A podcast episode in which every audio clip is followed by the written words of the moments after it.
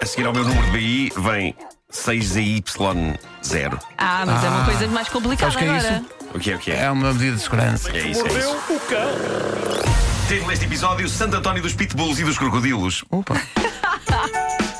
Bom, antes de mais, eu ontem gerei indignação nas redes sociais Não. e já não era odiado há muito tempo nas redes sociais e já estava a estranhar. Este ano ainda não tinha E, sido. Este ano ainda não tinha sido, uh, mas não há nada como entrar logo a matar. Sim, sim. Uh, O que se passou foi que donos e criadores de pitbulls caíram em cima por eu ter contado ontem, no Homem que Mordeu o Cão, a história sobre o casal americano que tentou vestir uma camisola tricotada a um pitbull e acabou por levar dentadas. Não Tu até defendeste o cão. Sim, mas as pessoas não ouviram. Uh, e, e, portanto, fui insultado a torta e a direita e considerado um odiador de pitbulls. A isso eu respondo: não, eu odeio é pessoas. Reparem. Pessoas, pitbulls, como todo e qualquer cão, eu adoro. E sim, o pitbull não é tão feroz como às vezes se faz fazer crer. E, e é um cão que pode ser incrivelmente meigo. Uh, mas é um cão que convém saber ter e saber cuidar. Todos são, aliás.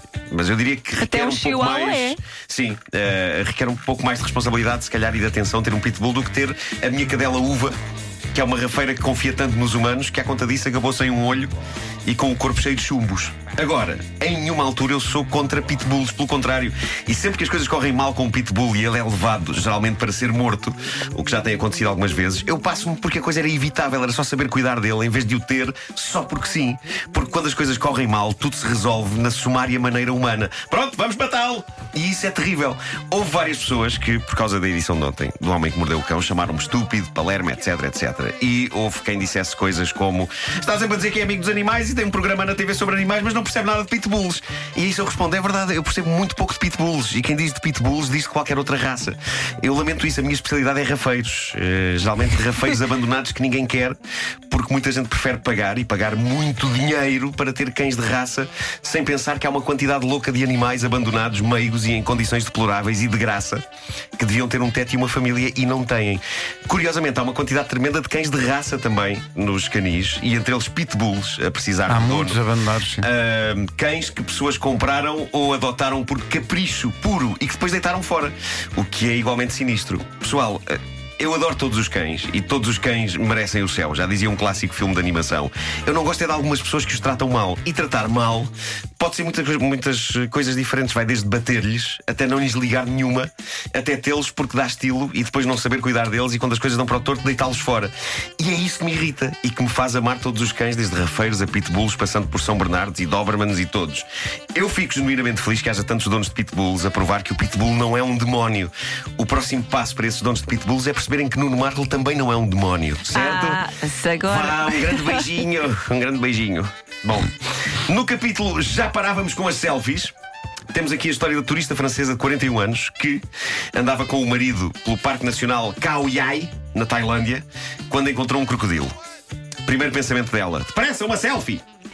Então o casal teve esta brilhante ideia: acocorar-se ao pé do crocodilo. Segundo Ah, pensamento. excelente, segundo excelente. pensamento. Eh, e o que aconteceu foi que quando o marido estava a apontar o telemóvel para eles dois, mais o crocodilo, nesse momento o crocodilo fez algo de bastante expectável e nada surpreendente. O crocodilo olhou para a carnuda perna da senhora, ali mesmo ao pé dele, e pensou: Euro milhões! Abocanhou. E no momento em que o homem carregou no botão para tirar a selfie, o crocodilo, com timing perfeito de comédia, deu uma trinca na coxa da senhora.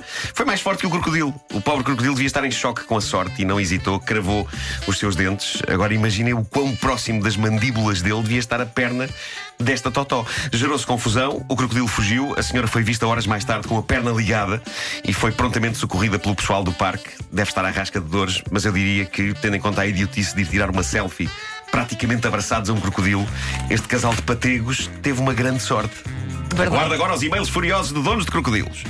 Exato, estava a pensar nisso. Bom, eh, quero agradecer à nossa ouvinte Joana Abrunhosa pela história real que se segue. É maravilhosa e é mística e contém revelações que podem mudar tudo. Chega então do Brasil esta história fascinante da senhora idosa que tinha extremo orgulho na figurinha de Santo António que tinha arranjado há uns anos e à qual ela rezava, devo- de- rezava eh, devotamente todos os dias. Eh, para a senhora, nenhum dia corria bem se ela não rezasse a Santo António. Até que a mãe da bisneta da senhora, suponho que se chame Bisnora, Ser, Sim, pode em princípio será. é? Em princípio será. ela começou a olhar com atenção para a figura que a senhora tinha numa espécie de pequeno altar lá no, no quarto dela e descobriu a verdade que a idosa não queria ouvir. Aquilo não era uma figura de Santo António. Então. Passe lá saber como. a senhora andava a rezar todos estes anos a um boneco do elfo Elrond do filme O Senhor dos Anéis. Vai. um daqueles bonecos típicos do Happy Meal, sabes? Que... Sim, sim, sim. Está a sim, senhora agora a pensar, por isso é que nunca mais me casei. E a senhora ficou em choque, ela não quer acreditar que tem estado a rezar este tempo todo, todos os dias, a um boneco da trilogia Senhor dos Anéis. Agora, uma coisa é certa, a vida não tem corrido mal à senhora, pelo que me parece que, provavelmente, o elfo do Senhor dos Anéis é capaz de ter mais poderes que Santo António. E eu creio que esta é a grande revelação bombástica da manhã. Esperas Uma senhora agora- no Brasil rezou todos os dias a um boneco do Senhor dos Anéis e resulta. Bom, esperas agora de? Santo António, venha de lá então o vosso ódio. Eu ando a mexer no fogo neste início de ano. Eu ando a mexer no fogo. Agora é que está tudo imagina, imagina a estragado. cara da senhora. Não, Mas é Santo António. Não, não, não, não, Não, é. não, é o Elrond do Senhor dos Anéis. Não, não. Viu o Senhor dos Anéis? Estou-lhe a dizer que é Santo António.